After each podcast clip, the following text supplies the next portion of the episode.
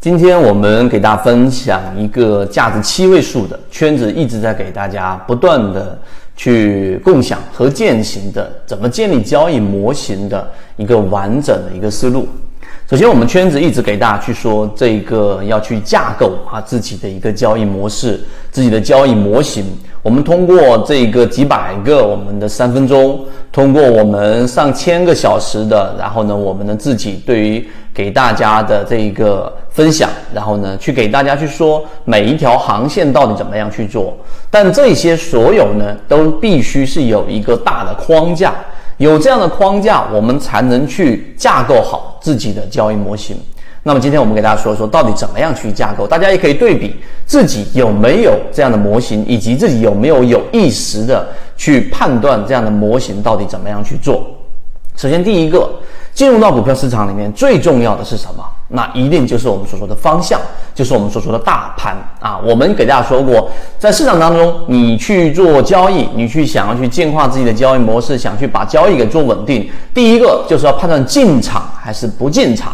空仓还是满仓，对吧？所以进场与不进场就必须要通过大盘方向来判断。所以我们第一个结构啊，我们架构给大家的这一个这一个方向，就是要有一个大盘方向的一个判断。大盘用什么？我们给大家讲过趋势，对吧？就是一个是否是形成趋势，资金。以及我们说的赚钱概率，这三个点是完全互为因果的。不同的趋势会引来不同的资金，不同的资金会带来不同的机会。当机会衰竭的时候呢，即使趋势还在往上涨，就像我们说大火在上面烧得很旺，但资金没跟上，这个时候呢，下面的这个干柴没跟上，上面烧的都是虚火，随时都可能结束。所以第一个可能就是我们说的大盘判断进与出。第二个是什么？你再想一想。第二个我们在讲的，就是我们说的选股，就是我们在一直给大家讲的建立鱼池。最近呢，我们架构师会议里面也给大家提到了分类鱼池到底有多重要。当你判断进与出的时候，这个时候你到底是进哪一些，出哪一些？A 股市场有四千多个标的，对吧？这么多个行业板块，你怎么筛选？所以我们要建立鱼池，于是我们给大家交付了不同的选股的建立鱼池的交易模型，例如说散户割肉、主力创新高、股价没创新高、控盘模型、超跌模型等等。那么这个所有的目的是往鱼池里面去进行添加鱼苗，去加入一些我们后续可能会操作的一些好的标的。那么有了鱼池之后呢，我们还要对鱼池进行分类：一级鱼池、二级鱼池、三级鱼池。我们给大家讲过，一级跟二级中间还要有一个备选鱼池。就举个例子，它出现了一些不确定性因素，或者某一个数据上存在一些疑问，你就得把它放到备选鱼池的当中。它随时可能上到一级鱼池，也有可能会到下到二级鱼池。这是我们说的鱼池分类。有了鱼池分类之后，下一步是什么？那下一步就是我们所说的节奏。为什么我说节奏呢？当你有了鱼池分类的时候，进多少满满多少，对吧？是满仓、半仓、八成、七成、三成，这个过程就像跳舞一样，对吧？我们说一定要有一个节奏，这个节奏呢，就要有一个轻重缓急。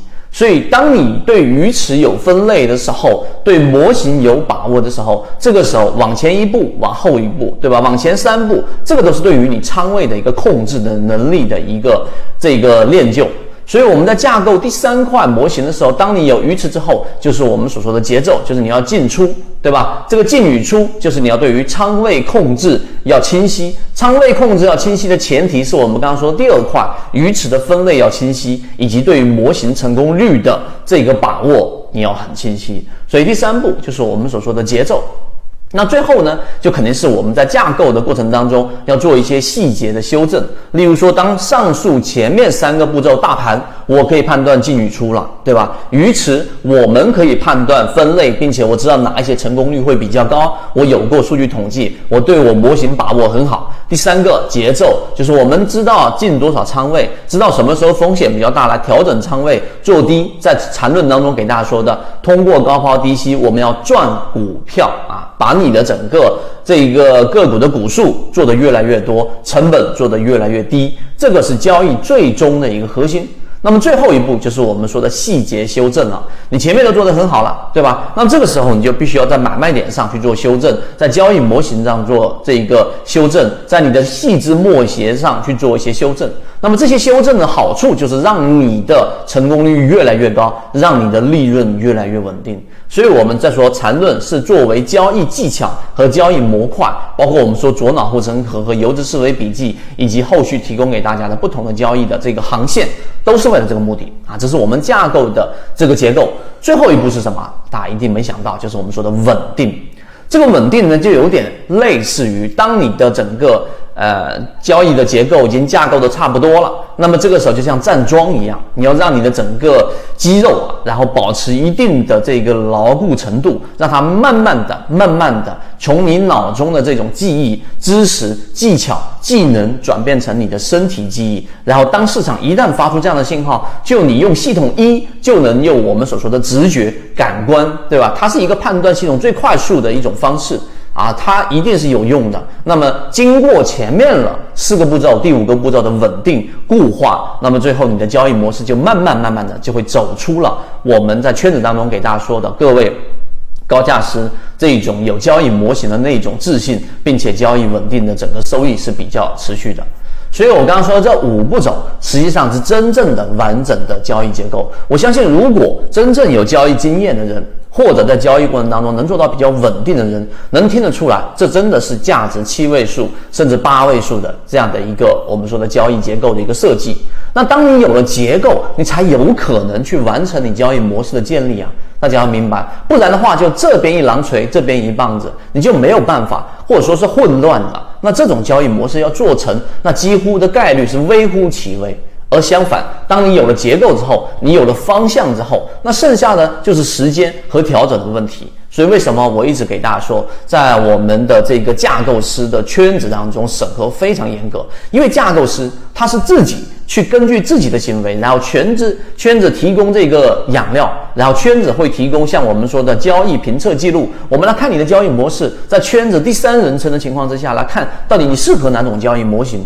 那么综合下来，有这些因素的加持，你去做成自己交易模型的概率，就会在我们看来是大大的增加啊。那这里面既有主观的因素，也有客观的因素，并且呢，我们作为第三人称，跟彼此之间没有利益关系的情况之下，那么我们给出的这种观点，可能对于自己的修正就大有裨益了。啊，就这样的一个意思，所以我们说这个交易结构设计啊，我们在架构的过程当中都是有很完整的框架，并且我们也是这么走过来的。如果各位对于自己的架构啊，我们说的这五步走啊，大家可以记录下来，可以认真的去思考，遇到任何问题也都可以在圈子里面去提出来。而如果你想要去加入到我们这样的一个架构自己交易模式的圈子，那你就可以找到管理员老师获取。我们一直秉持着授人以鱼不如授人以渔的理念，给所有的股民提供一个学习交流的平台。想要进一步系统学习实战方法，可以在节目的简介中查询详情，加入到我们的圈子，和你一起终身进化。